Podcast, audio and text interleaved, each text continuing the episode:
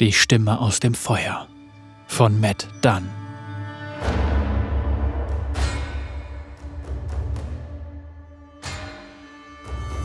Niemand wusste, wer das Feuer angezündet hatte, doch wir sahen den Rauch von weitem. Die Winterklaue hatte unseren Stamm nach Norden getrieben. Das Land dort ist so rau, dass selbst unsere Kriegsmutter Olga Wanner die erste Nacht lang ununterbrochen zitterte. In der zweiten Nacht starb unsere Elnuk-Herde. Zumindest hatten wir Essen für die dritte Nacht. Doch selbst dieses Fest verblasste zu einer fernen Erinnerung, als wir den Berg ohne Gipfel erklommen. Der beinlose Creek nannte ihn den Halbberg des alten Ohren. Unser Schamane hatte den Verstand verloren, doch Olga Wanner befahl uns, ihn zu tragen. Er hatte sie davon überzeugt, dass unser Überleben von der Quelle dieses geheimnisvollen Rauches abhing. Der Rest von uns war überzeugt, dass wir unserem Verderben entgegenschritten. Die Hänge des Halbberges waren ein gezeichnetes Ödland aus schwarzen Felsen. Wir entdeckten Ruinen einer vergessenen Stadt, die auf keiner Karte verzeichnet ist, ein Labyrinth verkohlter Fundamente. Creek, Huckepack auf Boarens Schultern, behauptete, es sei die alte Wiege des Feuers. Blitze durchzogen die dunklen Wolken im Osten, und die Winde brachten den Gestank von nassem Fell und süßlicher Verwesung. Unsere Späher kehrten nicht zurück. Wir wussten alle, was das bedeutete, aber niemand von uns mochte den Namen Ursa aussprechen. Wir stiegen bis an den Rand des enormen Kraters, und dann sah Creek das Feuer. Das war seltsam, denn Creek war blind. In der Mitte des Kraters loderte es lebhaft, und Rauch stieg stetig in den Himmel auf. Olga Wanner überlegte, dass die steilen Kraterwände zumindest Schutz vor dem heulenden Wind boten, und so stiegen wir hinab. Es war sehr gut möglich, dass der Krater zu unserem Grab werden würde. Das schwelende Gelände zu navigieren war schwierig, doch jede Rast hätte den sicheren Tod bedeutet. Und dann sahen wir den Schmelzofen. Die gewölbte Konstruktion war das einzige, das wohl von Menschenhand erschaffen worden war. Sie sah aus wie der Kopf eines riesigen Widders mit Ziegengrasbüscheln zwischen den glatten Steinplatten. Im Maul des Widders brannte eine Flamme so hell, dass wir sie selbst mit geschlossenen Augen sehen konnten. Wir drängten uns rund um das Feuer, und Olga Wanner erklärte uns den Plan für unser letztes Gefecht. Es war besser, im Kampf zu sterben, als zitternd und zusammengekauert in der Kälte. Die meisten von uns waren Bauern, Baumeister oder Flickschneider, und nur wenige waren so kampferprobt wie die anderen Stämme. Wir kümmerten uns um unsere Alten, Kranken und um unsere Kinder. Die Avarosa waren zu weit entfernt, um uns zu helfen, doch Krieg fordert nur Blut und Knochen. Wir hatten kaum eine Chance gegen die Winterklaue. Sollten die Ursaren zuerst angreifen, würde unsere Verteidigung erschreckend schnell fallen.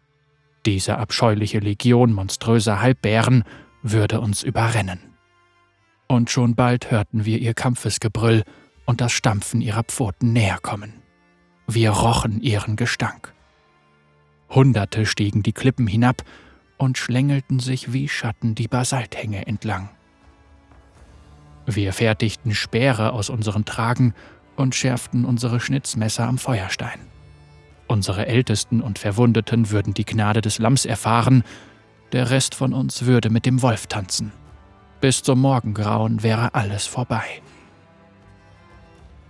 Niemand sah, wer das Feuer schürte, aber es wurde so heiß, dass wir uns zurückziehen mussten, und dann sprach der Schmelzofen, seine Stimme knackte wie Feuerholz. Wolibär ist nah, sagte die Stimme. Sucht euch Schutz. Wo sollen wir Schutz suchen? Olga Wanner blickte mit zusammengekniffenen Augen in das Feuer des Schmelzofens. Wir wussten nicht, vor wem wir standen. Uns sind Feinde auf den Fersen. Die Ursaren flankieren uns. Die Ursaren. Und der Schmelzofen wurde bei diesen Worten noch heißer. Werden aufgehalten werden.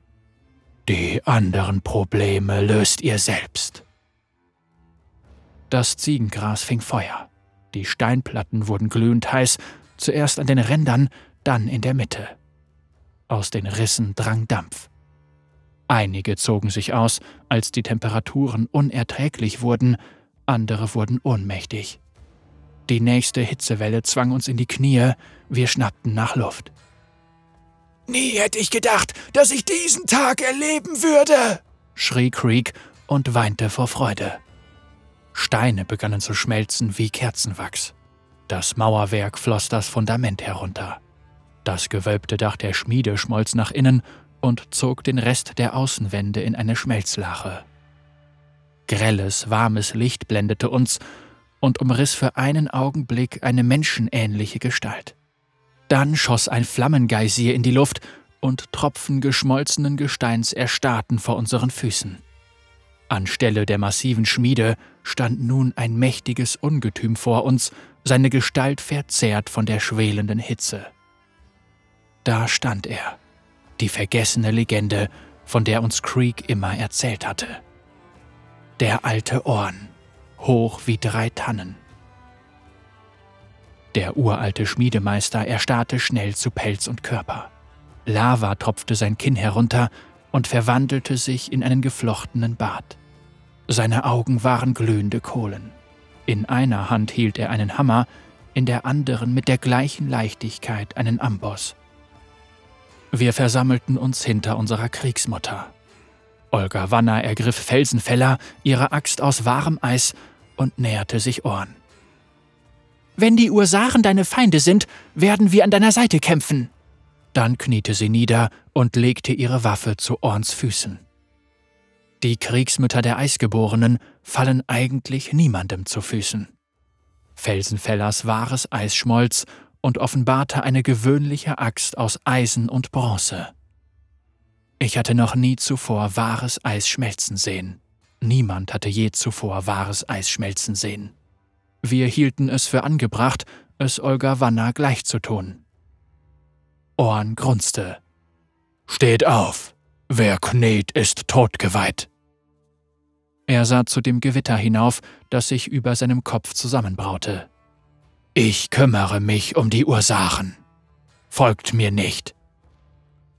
Er stellte sich schwerfällig der Horde entgegen, die mit unerbittlicher Geschwindigkeit auf ihn zustürzte. Sein Feuer spiegelte sich in ihren großen Augen. Borin hiefte den alten Schamanen höher auf seine Schulter. Der alte Orn schwingt seinen Hammer und macht Täler aus Bergen, trällerte der Alte nah. In fassungsloser Stille sahen wir zu, wie sich die Kreatur allein den Ursaren entgegenstellte. Mit einem Brüllen schmetterte er seinen Hammer auf den Boden und ein tiefer Riss zog sich bis hin zu den Angreifern, bis knapp vor die Vorkämpfer. Lava und Schwefel schossen in den Himmel, und hartes Feuer regnete herab auf die kriegerischen Halbbären. Was auch immer Orn war, er kämpfte mit dem brodelnden Blut der Erde. Hinter den Ursaren brachen riesige Brocken Schlacker aus dem Boden und schnitten ihnen den Rückweg ab. Ohren stürmte los und zerschlug sie mit seinem Hammer, und dennoch griffen sie weiter an, jeder mit der Bösartigkeit von zehn Berserkern. Doch wir wussten, dass Ohren ihre Nachhut erreicht hatte, als wir eine ohrenbetäubende Explosion hörten. Der Schlackewall zersplitterte und die Ursaren flogen in die Luft, gekrümmte Gestalten aus Fleisch und Pelz. Asche verdunkelte den Himmel. Rauchsäulen trafen auf bedrohliche Donnerwolken und Blitze durchzogen den Dunstschleier. Die Welt wurde seltsam still, als der tausendfach durchbohrte Bär selbst das Schlachtfeld betrat. Wir erkannten seine verräterische Form. Speere, Schwerter, Hauer, alle steckten sie in seinem Fell. Die Blitze folgten seinen Schritten. Und er lachte. Das Schmettern des Horns erschütterte uns bis ins Mark. Lava tropfte von den schwarzen Klippen, Feuerströme flossen die Hänge hinunter, strömten auf das Talbecken zu und formten eine Woge. Blitze schlugen in die Klippen ein, brannten die Wunden des Felsens aus, und ein dichter, ätzender Nebel legte sich über den gesamten Krater. Wir sahen nur blau-weiße Blitze und höllenartige, feuerrote Explosionen durch den dichten Dampf. Die unterirdische Hitze versenkte unsere Sohlen. Und dann sahen wir, wie die flammende Woge sich in einen riesigen, wütenden Widder verwandelte. Orn rannte auf das feurige Biest zu und fing die Kreatur, die er Volibear genannt hatte, zwischen seiner Schulter und dem Widder aus Lava. Die gewaltige Explosion riss uns von den Füßen. Der beinlose Schamane wurde 100 Schritte weit von Borens Schultern geschleudert und lachte dabei die ganze Zeit. Wir warteten die ganze Nacht auf den Kataklysmus, doch nichts geschah. Wir hörten nur das Gebrüll des tausendfach durchbohrten Bären und das raue Blöken des Widders der Schmiede.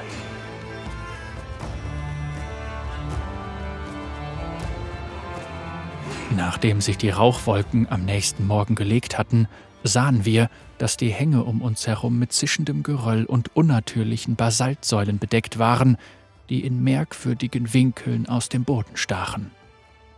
Als wir erkannten, was da vor uns stand, wichen wir voller Abscheu und Ehrfurcht zurück. Die Ursaren waren zu Stein erstarrt, ihre Gesichter versteinerte Masken des Grauens. Keine Spur von Ohren oder Volibär. Uns blieb auch keine Zeit, nach ihnen zu suchen. Die Jagdhörner der Winterklaue kündigten ihren Anmarsch an. Wir ergriffen unsere Waffen und bezogen Position. Von unserer Kleidung waren nur verkokelte Fetzen geblieben, doch die Kälte stach nicht länger auf unserer Haut. Olga Wanners Haar war komplett versenkt, ihr muskulöser Rücken von der Hitze gebrandmarkt worden. Ihre Axt, einst aus wahrem Eis, war nur noch Bronze und Eisen, so nackt wie wir alle. Sie sah so stark aus wie noch nie. Unser Blut kochte, unsere Mägen knurrten. Wir waren geschunden, verbrannt, nackt und allem ausgesetzt. Mit Asche zeichneten wir uns einen Hammer auf die Brust und Widderhörner auf unsere Gesichter. Wir sangen und beschworen mit den Worten des alten Creek die Erinnerung an die letzte Nacht. Wir wussten, wer das Feuer angezündet hatte, und die Winterklaue würde es auch bald wissen.